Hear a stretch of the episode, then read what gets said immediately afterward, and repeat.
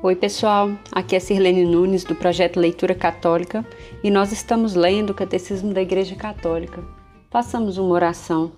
Levanta-se Deus intercedendo pela bem-aventurada, sempre Virgem Maria, São Miguel Arcanjo e toda a milícia celeste.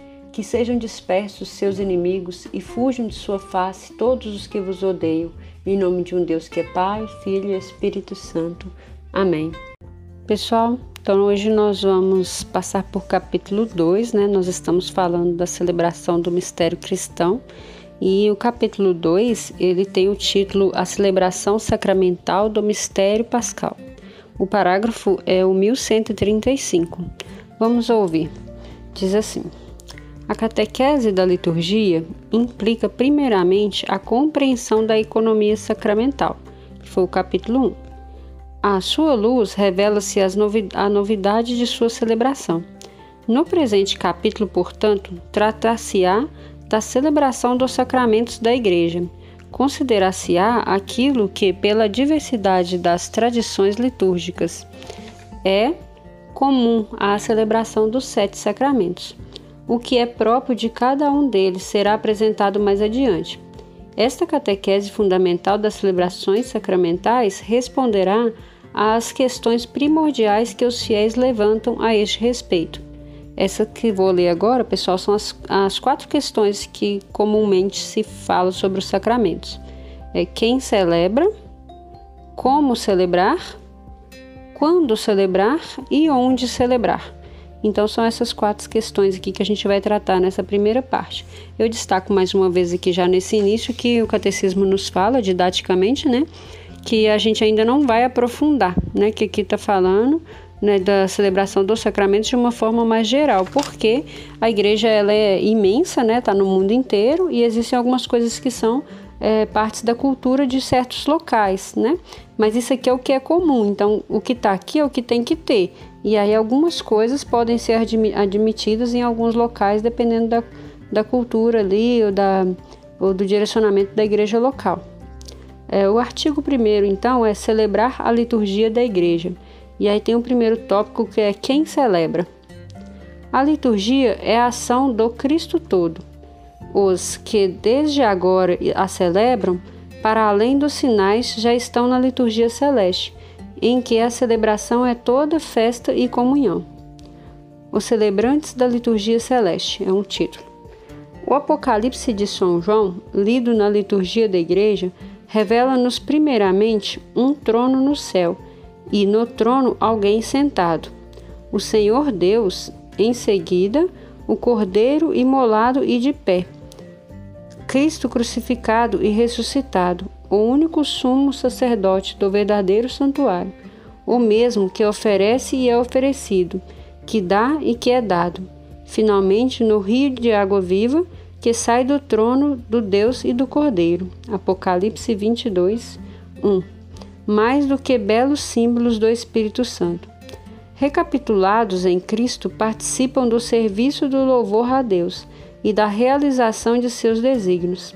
As potências celestes, a criação inteira, os quatro viventes, os servidores da antiga e da nova aliança,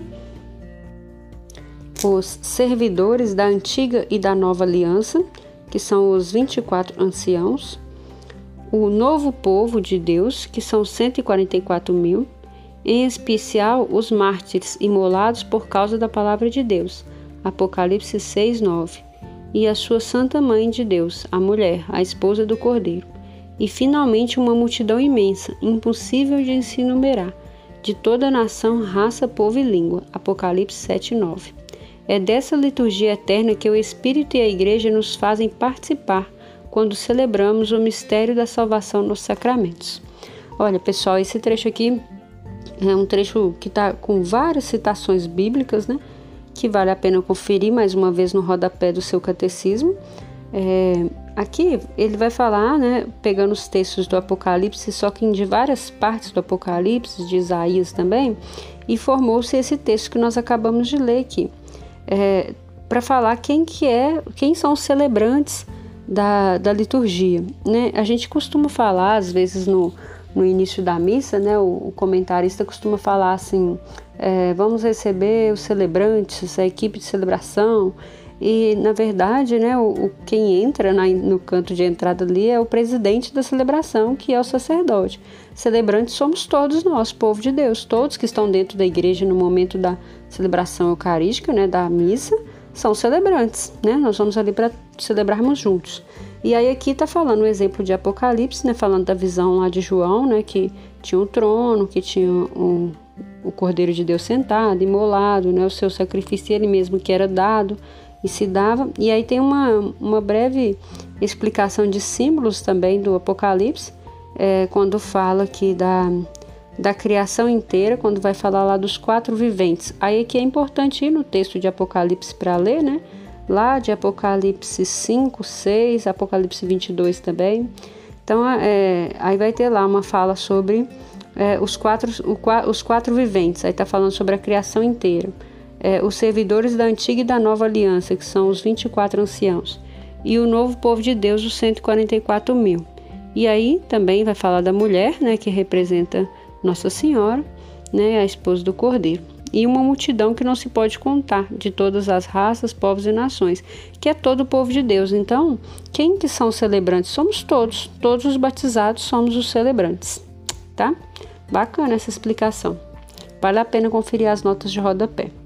O título agora é Os Celebrantes da Liturgia Sacramental. É toda a comunidade, o corpo de Cristo unido à sua cabeça que celebra. As ações litúrgicas não são ações privadas, mas celebrações da Igreja, que é o sacramento da unidade, isto é, o povo santo, unido e ordenado sob a direção dos bispos. Por isto, estas celebrações pertencem a todo o corpo da Igreja, influem sobre ele e o manifestam, mas atinge a cada um de seus membros de modo diferente, conforme a diversidade de ordens, ofícios e da participação atual e efetiva. É por isso que todas as vezes que os ritos, de acordo com a sua própria natureza, admitem uma celebração comunitária com assistência e participação ativa dos fiéis, seja inculcado que, na medida do possível, ela deve ser preferida à celebração individual ou quase privada. É, aqui também vale a pena um comentário, porque foi algo que aqui tá, é daquele documento, né, Sacrosanto Concílio, e que fala sobre a liturgia. E eu acho que eu achei interessante a leitura disso aqui, porque durante esse tempo da pandemia é, ouviu-se bastante, né? não sei se vocês ouviram, mas ouviu-se bastante essa pandemia de 2020, né? Ouviu-se bastante falar sobre isso. É, os sacerdotes, né, eles, eles devem celebrar a Eucaristia diariamente, né? Um, é algo que se espera do sacerdote que diariamente ele celebra a liturgia. E aí você pode pensar assim, nossa, mas eu conheço tantos padres, será que eles celebram todos os dias porque na comunidade não tem, né?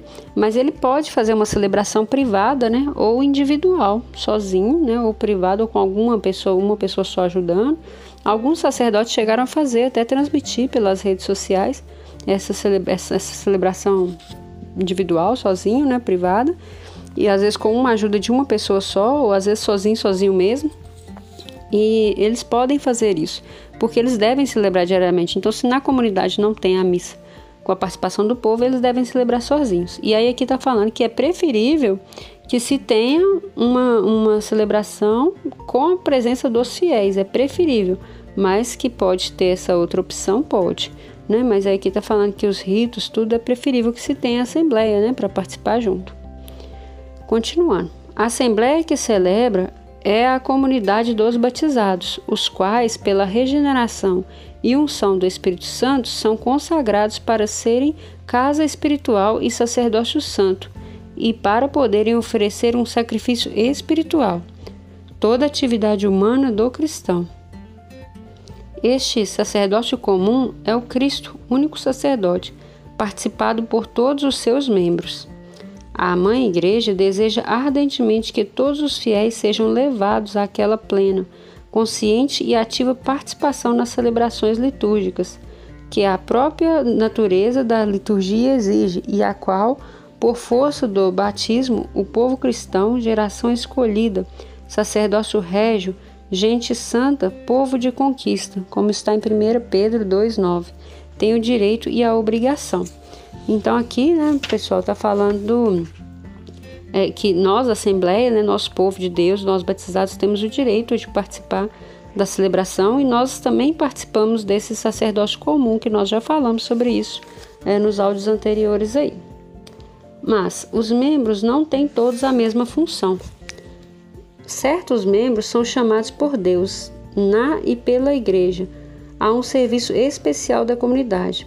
Tais servidores são escolhidos e consagrados pelo sacramento da ordem, por meio da qual o Espírito Santo os torna aptos a agir na pessoa de Cristo cabeça, para o serviço de todos os membros da igreja.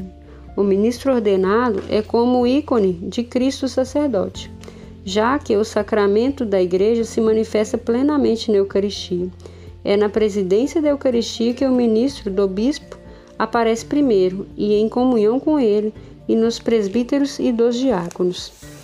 No intuito de servir as funções do sacerdócio comum dos fiéis, existem também outros ministros particulares, não consagrados pelo sacramento da ordem, e cuja função é de determinada é determinada pelo bispo de acordo com as tradições litúrgicas, as necessidades pastorais. Também os ajudantes, os leitores, os comentaristas e os membros do coral desempenham um verdadeiro ministério litúrgico. Não é bonito isso aqui, né, pessoal? Então, todos nós, Assembleia, celebramos, mas existem algumas funções específicas, né? Uma delas é o presidente da celebração, que no caso é o sacerdote, que, é, que recebe isso pela, pelo sacramento da ordem e as outras pessoas, os ajudantes, os leitores, os comentaristas, né, as pessoas que cantam. Muito legal. Então eles também exercem um ministério litúrgico. Assim, na celebração dos sacramentos, a assembleia inteira é o liturgo, cada um segundo a sua função, mas na unidade do Espírito, que age em todos. Nas celebrações litúrgicas, cada qual ministro ou fiel, ao desempenhar sua função, faça tudo e só aquilo que pela natureza da coisa ou pelas normas litúrgicas lhe compete. Muito legal esse aqui, esse, esse trechinho aqui é da Sacrosantum também, e eu acho ele fundamental, porque existem funções, mesmo, mesmo os leigos, as pessoas que estão ali é, a, participando da celebração eucarística, tem, por exemplo, algumas respostas lá no, durante a, a, o, a palavra durante a leitura, né? Amém, é, glória a vosso Senhor, essas respostas é a, é a participação do povo. Não é em tudo que o povo pode. Existem orações que são somente o presidente que vai fazer, o sacerdote que vai fazer. E em alguns lugares a gente, a gente vê, né? Às vezes, é, até o sacerdote, às vezes, pedindo o povo para rezar junto, principalmente a oração da paz, né? Ela é uma oração do sacerdote, mas a gente às vezes vê o próprio sacerdote pedindo o povo para rezar. Ou às vezes não pede, mas o povo acaba rezando junto. E não é né, assim, correto, vamos dizer. Existe a função de cada um. É, hoje eu vou parar a leitura por aqui, até não é nem por causa do tamanho do áudio, não, mas é para não dividir o assunto muito, né? No próximo áudio a gente vai falar sobre como celebrar, falar de alguns símbolos de dentro da, da celebração litúrgica, né? E para a gente não ficar com o assunto picado, então eu vou parar o áudio hoje por aqui. Né? Eu espero que essa leitura de hoje ela já esteja sendo mesmo um, algo para instigar você a conhecer mais a igreja, a liturgia da igreja, que é fantástica. Né? E espero também que essa leitura esteja contribuindo com a sua vida espiritual. Nós nos vemos na próxima. Deus te abençoe. Em nome do Pai, do Filho e do Espírito Santo. Amém.